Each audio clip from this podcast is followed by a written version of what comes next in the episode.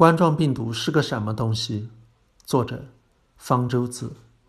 最近我女儿的科学课举行了一次辩论，辩论的题目是“病毒是不是生物”。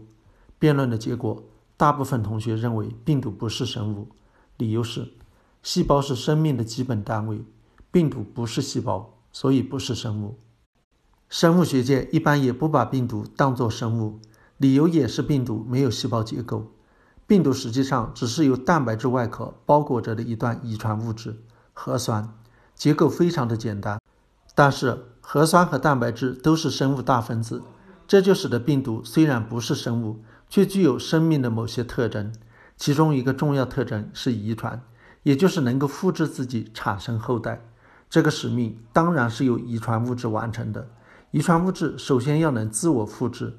生物的遗传物质都是 DNA，也就是脱氧核糖核酸，而且都是双链，也就是有两条互补的 DNA 链。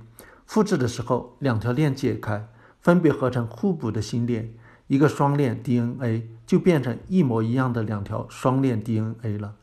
病毒的遗传物质有的是 DNA，也有的是 RNA，也就是核糖核酸。今年闹得沸沸扬扬的新型冠状病毒属于 RNA 病毒。它的遗传物质是单链 RNA，复制的时候用这条 RNA 作为模板，合成一条和它互补的新的 RNA，然后再合成和新的 RNA 互补的 RNA，这些 RNA 就和最早的 RNA 一样了。核酸是用核苷酸作为材料合成的，我们人体细胞合成 DNA 所需要的核苷酸，最终是用我们从膳食中摄入的某些营养素合成的。但是病毒里面没有核苷酸，也不能自己合成核苷酸，或者说病毒没有新陈代谢的能力。新陈代谢是生命的特征之一，这也是病毒不被认为是生物的另一个理由。它们只能去利用细胞里现成的核苷酸。遗传物质携带着遗传信息，这些信息要表达出来才能执行功能。功能主要是由蛋白质来执行的，所以遗传物质携带的遗传信息主要是蛋白质的编码。也就是基因，对生物来说，要让遗传信息表达出来，先以 DNA 为模板合成和它互补的 RNA，然后以 RNA 为模板合成蛋白质。对冠状病毒来说，它跳过了第一步，直接就用 RNA 做模板合成蛋白质。但是这一步需要在核糖体里完成，而且需要氨基酸作为合成蛋白质的材料，这二者病毒都不具备。它们也只能去利用细胞里现成的核糖体和氨基酸，所以病毒要复制自己，就必须入侵细胞，打入细胞内部。但是细胞有细胞膜保护，不是随便能进去的，需要有进入细胞大门的钥匙。在冠状病毒的蛋白质外壳上有一根根的凸起，让它看上去像西方国家的王冠，所以叫它冠状病毒。这些凸起就是打开细胞大门的钥匙。是一种蛋白质，称为 S 蛋白。要打开细胞大门，钥匙要能和细胞膜上的锁吻合。这些锁是某种分布在细胞膜上的蛋白质，称之为受体。不同病毒能结合的受体不尽相同。对新型冠状病毒来说，它的受体是血管紧张素转化酶二，简称 ACE2。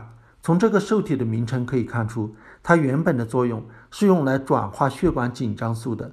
在调节心脏功能等方面发挥作用，并不是用来迎接病毒的，只不过被病毒利用了，把病毒误当成了它要催化的底物和它结合，然后病毒趁机把它的遗传物质送进了细胞中。ACE2 在人体很多器官组织中都有，包括呼吸道上皮细胞，特别是肺泡的上皮细胞，所以肺就成了新型冠状病毒的主要入侵部位。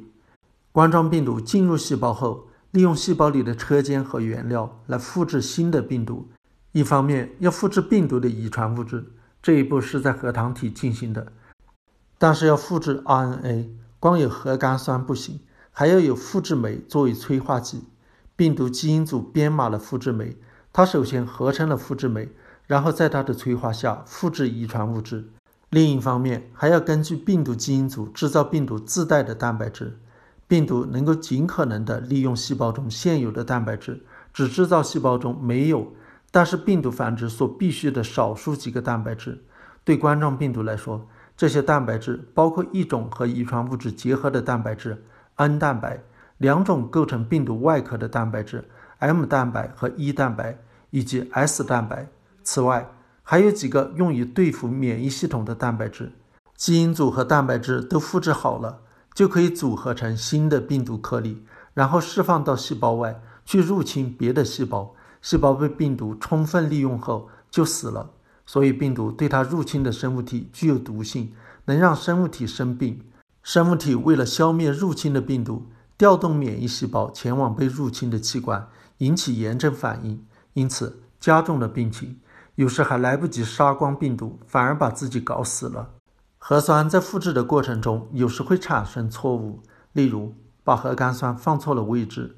根据模板，本来应该放某种核苷酸，却放了别的核苷酸。核酸序列发生了改变，这时我们就说发生了突变。生物体对此有一套纠错机制，但是不能完全避免，所以突变总是会发生的。病毒没有或者只有简陋的复制纠错机制，而且病毒复制速度要快得多，所以病毒非常容易产生突变。尤其是对于冠状病毒这样的单链 RNA 病毒来说，更容易产生突变，因为它只有一条链，发生了突变就会遗传下去。而且冠状病毒的基因组是 RNA 病毒中最大的，多达三万个字母，字母越多，复制时就越容易出错。通过对比不同病毒的基因组序列，看看它们之间有多大的相似性，再根据突变的速率，就可以推算出它们是什么时候发生分化，变成不同的病毒的，从而重建病毒的进化史。例如，新型冠状病毒与一种蝙蝠冠状病毒的基因组序列。有百分之九十六点二是相同的，据此可以推算出这两种病毒在二十五到六十五年之前有共同祖先。也就是说，新型冠状病毒是不久以前才从某种蝙蝠冠状病毒进化来的。新型冠状病毒与 SARS 病毒的基因组序列只有百分之七十九点五相同，说明二者亲缘关系比较远。在几千年前，他们的祖先就已经分化，走上不同的进化道路了。所有的冠状病毒都是在大约一万年前从一个共同祖先进化出来的。一万年对生物进化来说只是一瞬间，甚至不足以进化出一个新的物种。今天的人类与一万年前的人类都是一个物种，但是一万年已经足以进化出无数种病毒了。可见病毒变异进化速度之快。病毒的突变有的没有改变蛋白质编码，对病毒的属性不会有影响，但是有的突变。会改变蛋白质编码，有可能让蛋白质序列功能发生改变，就能够改变病毒的某些属性，例如让病毒入侵新的细胞类型，甚至入侵别的物种。突变也可能改变病毒的毒性，病毒的毒性会因此变强，但也可能变弱。病毒没法在细胞外繁殖，也没法在细胞外长时间生存，它只有在细胞中才能不停地繁殖下去。一旦释放到体外，找不到新的细胞入侵，很快就会失去活性。所以，一旦病毒把生物体杀死，生物体内的病毒也就同归于尽，没法继续传播了。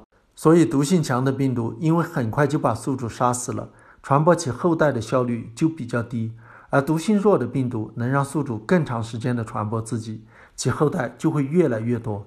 病毒对宿主的影响越小，其传播的效率就越高。可见。虽然病毒突变的结果既可能让毒性变强，也可能让其毒性变弱，但是毒性弱的病毒比毒性强的病毒更有生存优势。总的进化趋势是毒性越来越弱，弱到甚至对宿主的生活不产生影响，和平共处。这正是在蝙蝠中发生的情形。蝙蝠由于会飞翔，活动范围广，很容易被传播病毒，而且蝙蝠在洞穴里密密麻麻地挤在一起群居。病毒很容易在蝙蝠之间传播，蝙蝠可能是哺乳动物中携带病毒最多的。光是在云南省一种蝙蝠的身上就检测到了五千多种冠状病毒。但是蝙蝠身上虽然病毒众多，除了个别的例外，例如狂犬病毒，这些病毒对蝙蝠的生活却没有影响，不会让它们生病，因为经过长期的进化，病毒已经和蝙蝠和平共处了。但是。如果蝙蝠上的病毒入侵人体，那就是另一回事了。人体从未见过这种病毒，进化才刚刚开始，病毒就可能会伤害人体，甚至是致命的。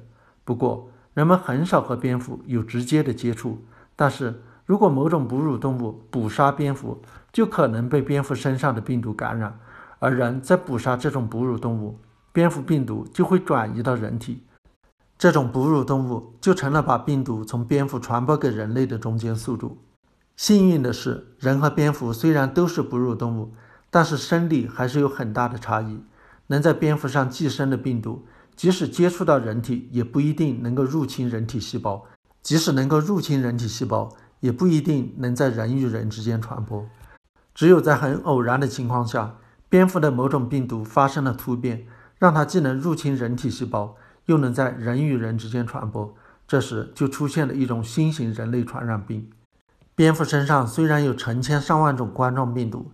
但到现在，只有七种能在人与人之间传播，有四种只是导致症状很轻的上呼吸道感染，也就是普通感冒。大约百分之十五的普通感冒是冠状病毒引起的，因为不会死人，也就没有引起人们的重视。还有三种冠状病毒，也就是 SARS 病毒、中东呼吸综合征病毒和新型冠状病毒，能够感染下呼吸道，导致肺炎，有时是致命的。才引起人们的重视乃至恐慌。如果我们不改变生活方式，如果我们继续以捕杀、食用野生哺乳动物为乐，这种恐慌就没法避免，每过一段时间就会发生。